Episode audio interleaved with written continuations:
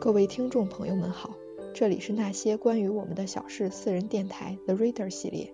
阅读可以让生活中寂寞的晨光成为巨大享受的时刻，在浮世喧嚣里，我们也要抽出些时间读一读书，让躁动的心平静下来，去感受故事中的喜怒哀乐。大家好，我是苏苏，今天给大家带来的是毕淑敏的《看着别人的眼睛》。很小的时候，如果我有了过失，说了谎话，又不愿承认的时候，妈妈就会说：“看着我的眼睛。”如果我襟怀坦荡，我就敢看着他的眼睛；否则，就只有羞愧的低头。从此，我面对别人的时候，看着他的眼睛；当我失败的时候，看着亲人的眼睛，我无地自容。但悲伤会使我的眼睛蒙满泪水，却不会使我闭上眼睛。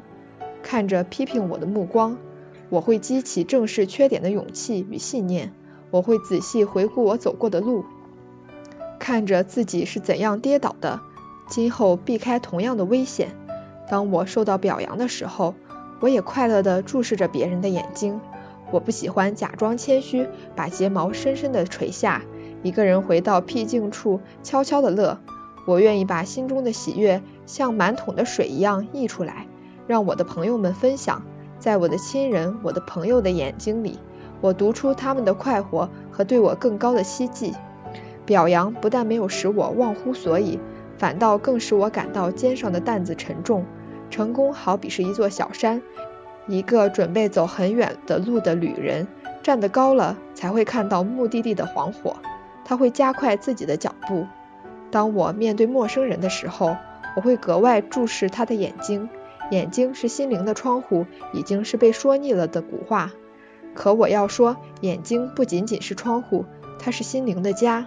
假如陌生人的目光坦诚而友好，我会向他伸出我的手；假如陌生人的目光犹疑而彷徨，我断定他为一个没有主见的人，不能成为朋友。假如陌生人的目光躲闪而阴暗，我会退避三舍，在心里敲响警钟。假如陌生人的目光孤苦无告，我愿意提供力所能及的帮助。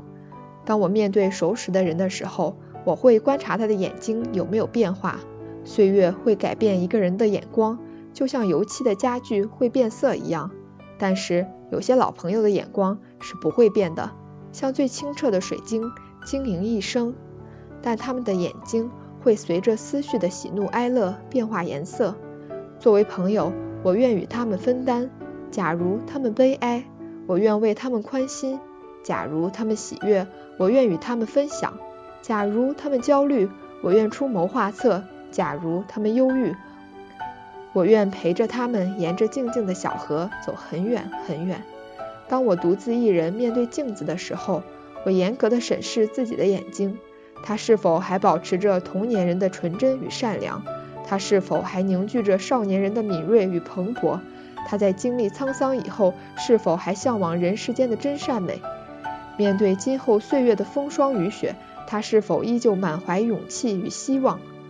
当我面对森林的时候，我注视着森林的眼睛，它就是树干上斑驳的年轮和随风摇曳的无数嫩叶，它们既苍老又年轻，流露出大自然无限的生机。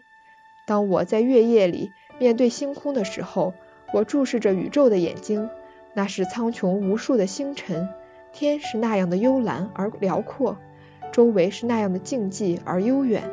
作为一个单独的人，我们是多么的渺小啊！但正是看似微不足道的人类，开始了征服宇宙的长征。在这个意义上，人类有时那样伟大而悲壮。每一个独立的人都像火星一样微弱。但集结起来，就可以给迷途的人指引方向，就可以在黑暗中放出光明。我注视着滔滔的流水，浪花就是它的眼睛。生命在于运动。假如大海没有了波涛，就结束了它浩瀚博大的使命，大海就瞎了，成为死水一潭，再也不能负载洲际远航，再也不能任海鸥翱翔，再也不能繁养无数的水族。再也不能驮着我们在海滩上嬉戏。世界上所有的生灵都有他们的眼睛，就看你用不用心寻找，就看你有没有勇气和他对视。当我刚刚开始学习注视别人的眼睛的时候，心中很有些不安。我觉得自己是个小小的孩童，我怎么敢看别人的眼睛？那不是太不尊敬人了吗？我对妈妈讲了我的顾虑，她笑了，说：“那你明天试试看着老师的眼睛。”第二天在课堂上，我开始注视着老师的眼睛，好奇怪啊！老师好像专门给我一个人讲课似的。我的思考紧紧地跟随着老师的讲解，在知识的密林里寻觅。当讲到重要的地方，我看到老师的眼睛里冒出精彩的火花，我知道自己一定要记住它。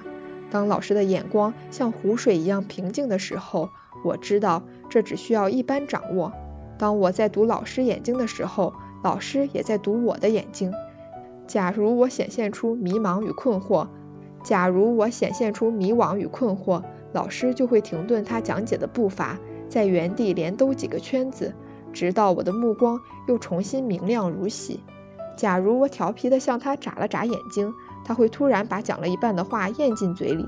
他知道我已心领神会，可以继续向下讲了。我这才知道，眼睛对眼睛是可以说话的，他们进行无声的交流。在这种通行的世界语里，容不得谎言，用不着翻译。他们比嘴巴更真实地反映着一个人隐蔽的内心世界。随着年龄的增长，我明白了，注视着别人的眼睛是一种郑重，是一种尊敬，是一种信任。是一种坦诚。当然了，这种注视不是死瞪瞪的盯着人家看，那样可真有点傻乎乎，并且不文雅了。注视的目光应该是宁静而安然的，好像是我们在晴朗的天气眺望远处的青山。如果我听懂了他的话，我会轻轻的点头；如果我需要他详细解说，我会用目光传达出这种请求。注视着别人的眼睛。也给自己提出了更高的要求。当我注视着别人的眼睛说谢谢你的时候，我必须发自内心的真诚；当我注视着别人的眼睛说对不起的时候，我必须传递由衷的歉意；当我注视着别人的眼睛说我能把这件事做好，我一定要下一个必胜的信心；当我注视着别人的眼睛说请相信我，我觉得自己突然间增长了才干和胆魄。医学家证明，人在说谎的时候，无论多么历练老辣，他的眼睛都会泄露他的秘密，他的瞳孔会散大，他的视线会游移，眼睑也会不由自主的下垂。为了我们能够勇敢的注视别人的眼睛，并不怕被别人所注视，让我们做一个襟怀坦荡、心灵像水晶一般的人。